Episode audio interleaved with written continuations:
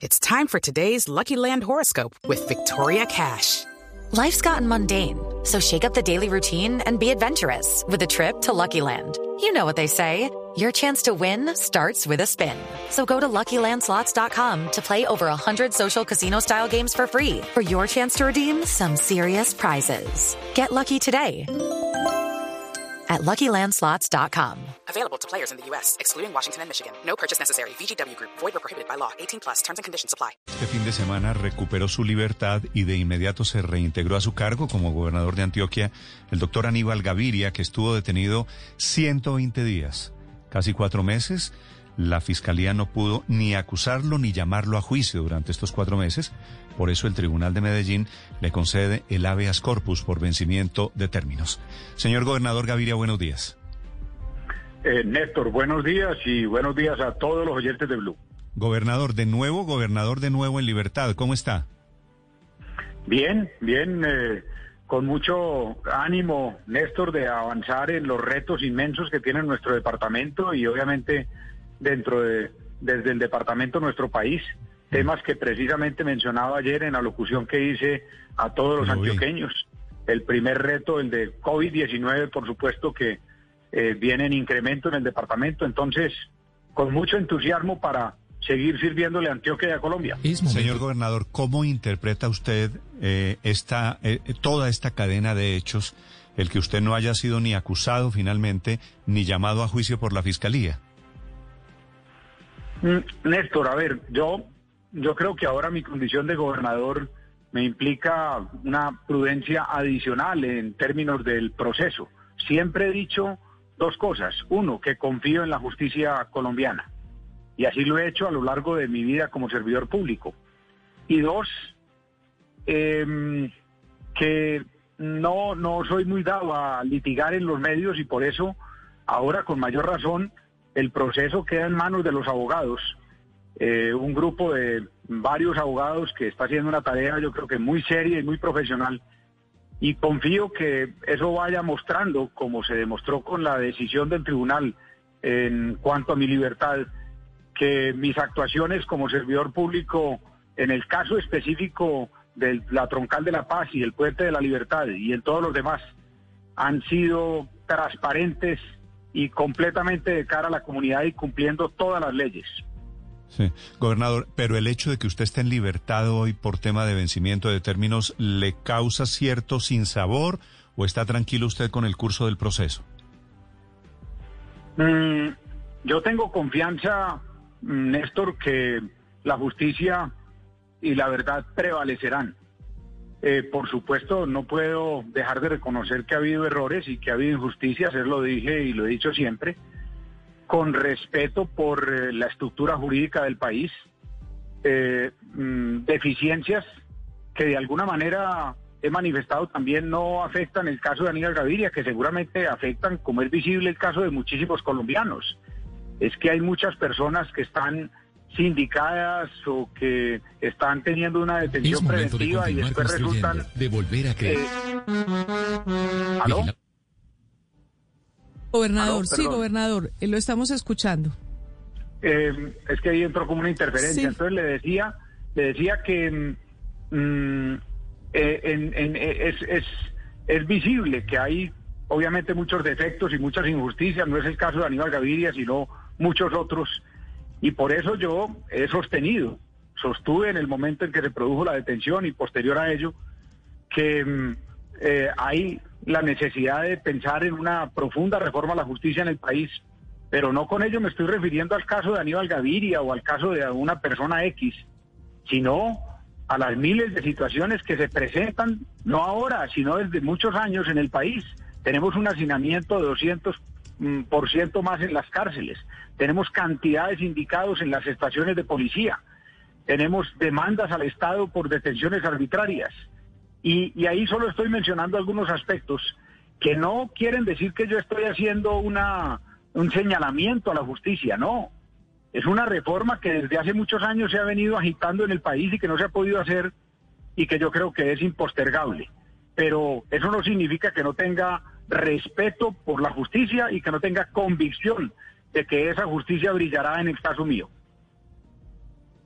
Gobernador, usted además retoma sus funciones eh, como la cabeza de este departamento cuando Antioquia lleva cuatro días consecutivos liderando como la región de Colombia con más casos de COVID-19.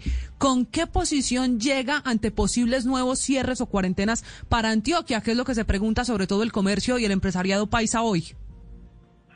Sí, Camila, yo en eso tengo que recuperar eh, mi discurso que siempre ha sido claro frente al COVID-19 y en general en mi vida como servidor público. Lo primero es la vida, el respeto, la protección, el cuidado de la vida. Eso no es un discurso de hace tres meses o de la pandemia en el caso de Aníbal Gaviria. Ha sido siempre el discurso como gobernador de Antioquia en mi primer periodo, como alcalde de Medellín y ahora.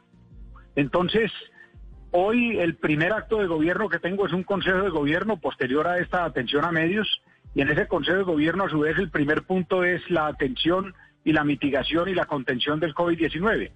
En ese sentido, Camila, em, vamos a evaluar el crecimiento de los últimos días, el nivel del más del 80% de las eh, camas de unidades de cuidados intensivos y siempre he dicho que no es lo deseable, pero si fuera necesario, habrá que avanzar en cierres parciales o en las medidas que fuera necesario para mm. evitar siempre, contundentemente lo digo, que haya un copamiento del sistema de salud.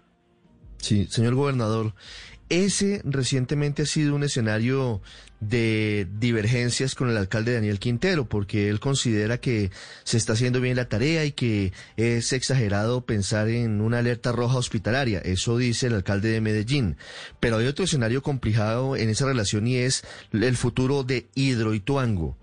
¿Cómo va a manejar usted esa papa caliente que, que, hoy sigue y permanece frente a la intención de la alcaldía de Medellín de entablar una demanda contra los constructores de la hidroeléctrica? Mm, yo siempre he sido un gobernante muy eh, apegado, digamos, a la relación institucional. Eh, y eso lo puedo reivindicar con el hecho de que he trabajado con tres presidentes de la República el eh, mm, doctor Álvaro Uribe, el doctor Juan Manuel Santos y ahora Iván Duque, por supuesto con alcaldes de todas las regiones de Antioquia y tengo la fama bien ganada, lo digo con orgullo, de trabajar en forma muy armoniosa con ellos. Entonces, independientemente de las diferencias, vamos a poner lo institucional por encima. El gobierno nuestro tiene una denominación y un propósito, unidos. Y ese, ese propósito voy a buscarlo con eh, el gobierno nacional y con los eh, alcaldes de todos los municipios del departamento y buscando que ese propósito de unidad favorezca a todos los antioqueños. Y Hidroituango debe ser un factor de unidad de Antioquia y de Colombia. Y Hidroituango desde el punto de vista de la eh, mm, propiedad es del departamento de Antioquia y del municipio de Medellín.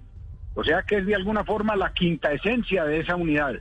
Mm. pero además es trascendental para el desarrollo futuro de Medellín, de Antioquia y del país.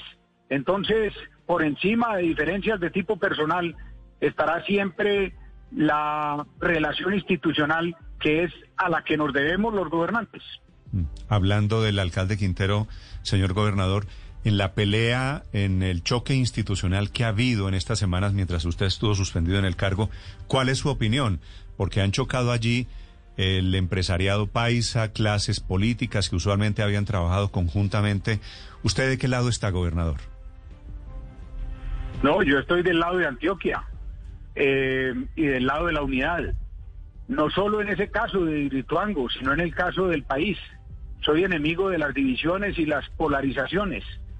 el discurso y el propósito mío es unir y construir, no dividir ni destruir. Entonces, eh, el, y además estoy seguro de que los antioqueños y los colombianos eso es lo que quieren y lo que necesitan. Por eso ahora, por ejemplo, cuando mencionaba el tema de mi eh, proceso, yo lo dejo en manos de mis abogados y lo dejo con confianza en manos de la justicia colombiana. ¿Por qué? Porque me debo es a mi condición de gobernador de Antioquia. Los antioqueños me eligieron para gobernar Antioquia, para unir Antioquia, para hacer avanzar Antioquia la atención del proceso y otras situaciones las atenderán quienes tengan que hacerlo. Señor gobernador Aníbal Gaviria, gracias por aceptar esta entrevista. Mucha suerte en su cargo. Néstor, un gran abrazo a usted y a toda la gente de Blue y esperamos seguir esta conversación por Antioquia y por el país en los próximos días. Sí, señor, es el reintegrado gobernador Aníbal Gaviria, 7 en punto en Mañanas Blue. With the Lucky Land slots, you can get lucky just about anywhere. This is your captain speaking. Uh, we've got clear runway and the weather's fine, but we're just going to circle up here a while and uh, get lucky. No, no, nothing like that. It's just these cash prizes add up quick. So I suggest you sit back, keep your tray table upright, and start getting lucky. Play for free at LuckyLandSlots.com. Are you feeling lucky? No purchase necessary. Void where prohibited by law. 18 plus terms and conditions apply. See website for details.